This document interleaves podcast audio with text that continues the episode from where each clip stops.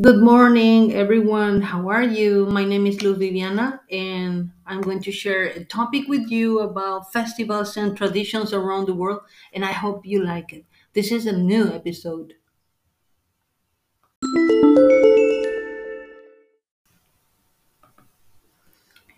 Imagine something like this the celebration of Diwali in India, also known as the Festivals of Lights.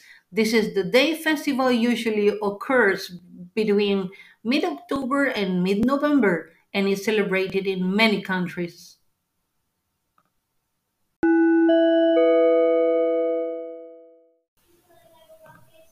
Dia de los Muertos, Mexico. A Mexican holiday, Days of Death, focuses on gathering of family and friends to pray for and remember friends and family members who have died.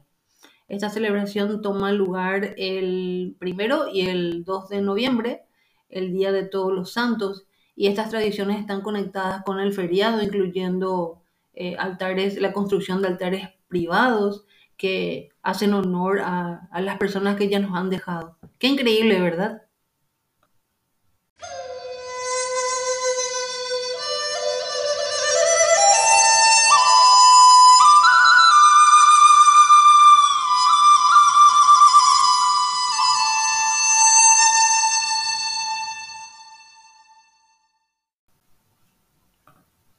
Semana Santa, Guatemala.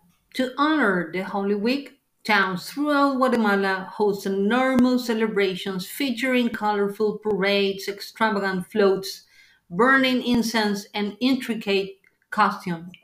Comienza con el miércoles de ceniza y termina el Viernes Santo.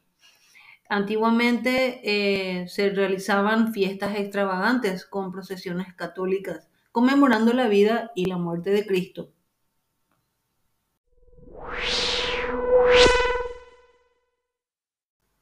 Okay, this is everything for today. I hope you like this episode. Uh, remember that la importancia eh, ante todo lo cultural, los festivales que son un conjunto de manifestaciones culturales eh, que una sociedad hereda, interpreta, dota de significado, se apropia, disfruta, transforma y transmite.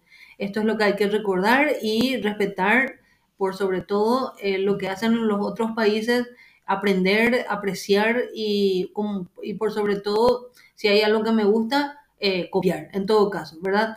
Espero que les haya gustado este, este episodio de hoy y estaremos en contacto. Thank you so much. I appreciate that you have listened to me today and I'm so happy about that.